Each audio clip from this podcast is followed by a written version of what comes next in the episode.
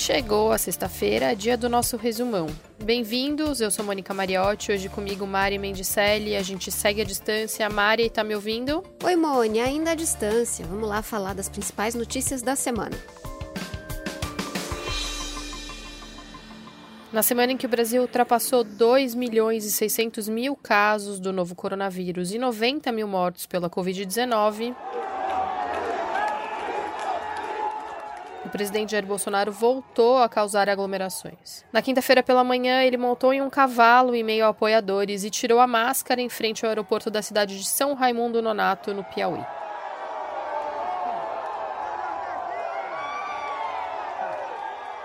Bolsonaro desembarcou lá para inaugurar uma obra numa cidade próxima, na Bahia. Foi o primeiro evento público do presidente depois de ele ter anunciado no último sábado que está curado da Covid-19. Depois da visita e da cena sem máscara na quinta-feira à noite, o presidente falou o seguinte: Bolsonaro declarou, abre aspas, depois de 20 dias dentro de casa, a gente pega outros problemas. Eu peguei mofo, mofo no pulmão, fecha aspas. Bolsonaro disse que está tomando antibióticos, mas não deu detalhes sobre seu quadro de saúde e também não fez nenhuma referência à Covid-19. Procurada, a Secretaria de Comunicação da Presidência disse que não vai se manifestar sobre a declaração do presidente. Também na quinta, o Planalto confirmou que a primeira-dama Michele Bolsonaro testou positivo para a Covid-19.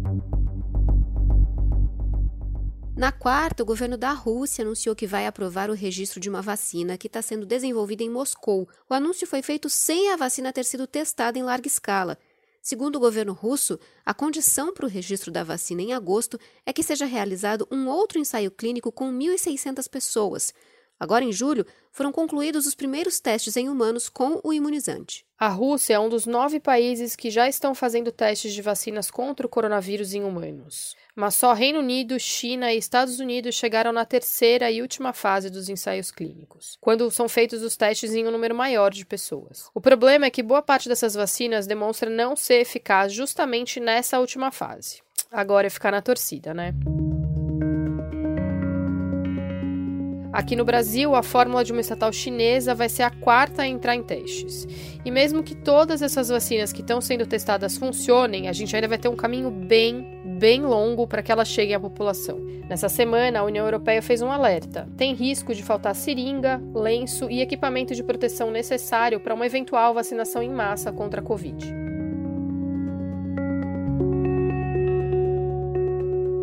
E ainda falando das notícias internacionais, o número de novos casos diários de coronavírus tem voltado a crescer em vários países como Japão, Austrália e Israel. Na Europa, um alerta da OMS.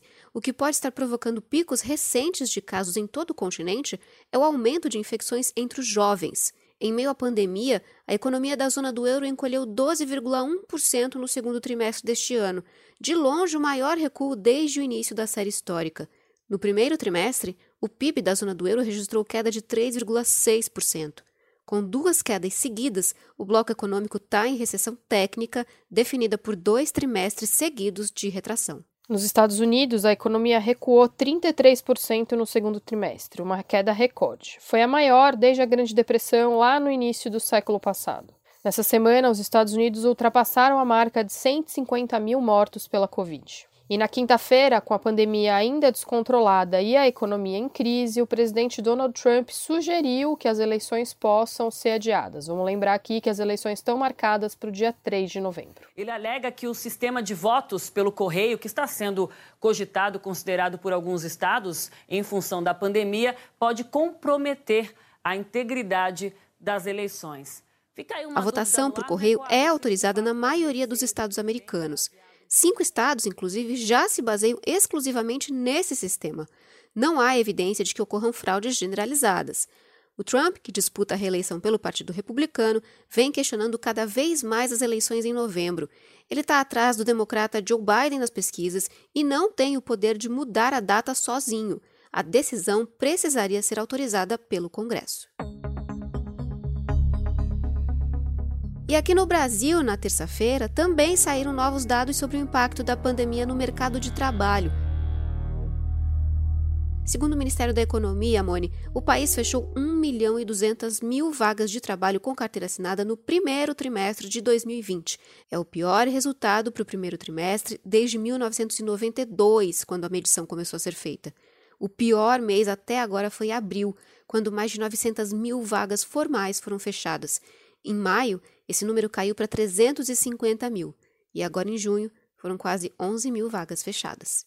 E pela primeira vez em 18 anos, o real, a nossa moeda, vai ganhar uma cédula nova. Na quarta-feira, o Banco Central anunciou a nota de 200 reais, que vai ser estampada com o lobo guará. A previsão é que ela entre em circulação em agosto. O anúncio mal foi feito e, é claro, rendeu muitos, muitos memes na internet.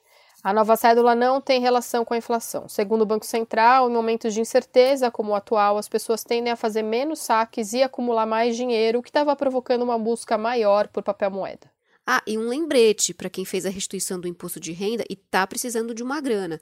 A Receita Federal liberou nesta sexta-feira as consultas ao terceiro lote da restituição.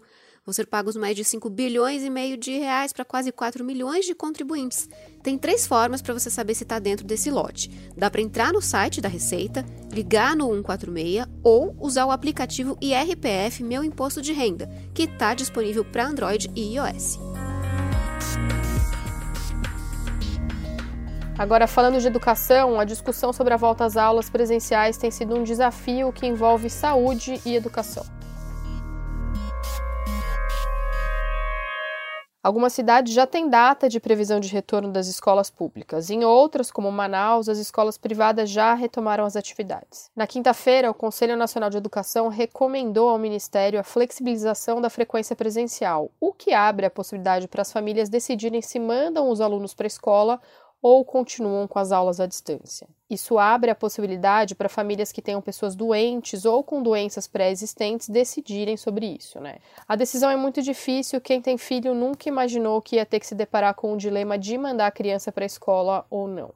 E é uma questão que afeta as pessoas de forma diferente, né? Tem muita gente que consegue trabalhar de casa e por isso consegue deixar o filho em casa, mas também tem muita gente que não tem essa opção, que tem que sair e daí não tem com quem deixar a criança. Nas escolas públicas, as deficiências crônicas são motivo de desconfiança. Uma escola que às vezes falta papel, falta água, você acha que vai ter álcool, vai ter. Não tem como. E nessa semana, o Ministério Público no Rio Grande do Sul pediu esclarecimentos ao Ministério da Justiça sobre um relatório sigiloso com informações de quase 600 servidores públicos, a maioria ligada a movimentos chamados antifascistas. Segundo reportagem do portal UOL, o Ministério da Justiça produziu um dossiê com nomes e, em alguns casos, até fotografias e endereços de redes sociais das pessoas monitoradas.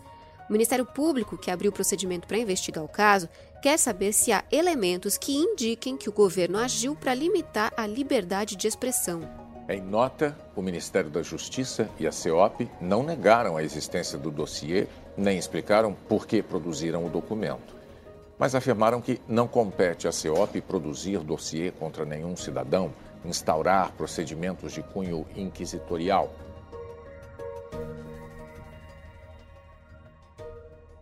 E Mari, nessa semana perseguições ao Felipe Neto aumentaram. Chega!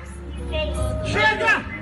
Meu Deus, cadê você? Homens acompanhados de um carro de som foram até a entrada do condomínio onde o Felipe mora. O Felipe Neto tem mais de 63 milhões de seguidores nas redes sociais e as agressões e perseguições a ele aumentaram depois que ele fez críticas ao presidente Jair Bolsonaro no jornal americano The New York Times. Isso aconteceu uns 15 dias atrás. Uma montagem liga o perfil do Felipe Neto em uma rede social com uma mensagem, uma mensagem que ele nunca escreveu, fazendo apologia à pedofilia. O Felipe Neto falou ao Jornal Nacional. Irem atrás de mim, dentro da minha casa, é, é um nível de, de perseguição que, que eu não imaginei que aconteceria. Sabe aquele vilão de novela que você fala assim, não existe na vida real? Mas existe. Ele tá aí, ele, ele acontece. E, e eu tô vendo agora na prática até onde as pessoas são capazes de ir. Pois é, Mani. Durante a semana, várias entidades, como a Associação Brasileira de Imprensa, o Instituto Igarapé e o Instituto Vladimir Herzog, assinaram uma carta em defesa da liberdade de expressão e condenaram os ataques ao Felipe Neto. Nos Estados Unidos, o homem mais rico do mundo e outros chefões de empresas de tecnologia prestaram depoimento via videoconferência ao Congresso. O encontro inédito reuniu Jeff Bezos, da Amazon, o Zuckerberg, do Facebook, Sundar Pichai, do Google e Tim Cook, da Apple. A discussão era sobre se as empresas de tecnologia ficaram poderosas demais. A audiência durou mais de cinco horas e os quatro empresários se defenderam, dizendo que eles mesmos enfrentam concorrência.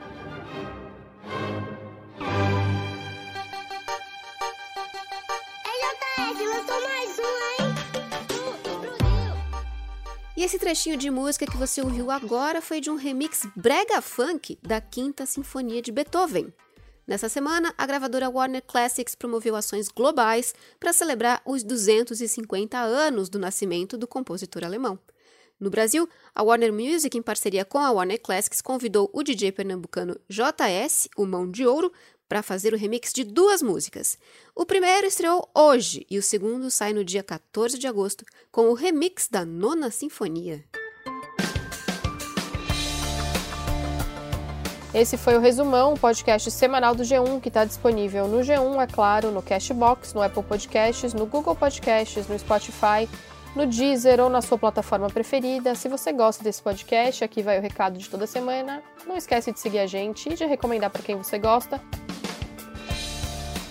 Esse programa foi feito por nós à distância e também por Jéssica Rocha, Isabel Seta e Sérgio Fernandes. A gente fica aqui, um ótimo fim de semana, se cuidem, continuem usando máscara e lavando as mãos. Um beijo!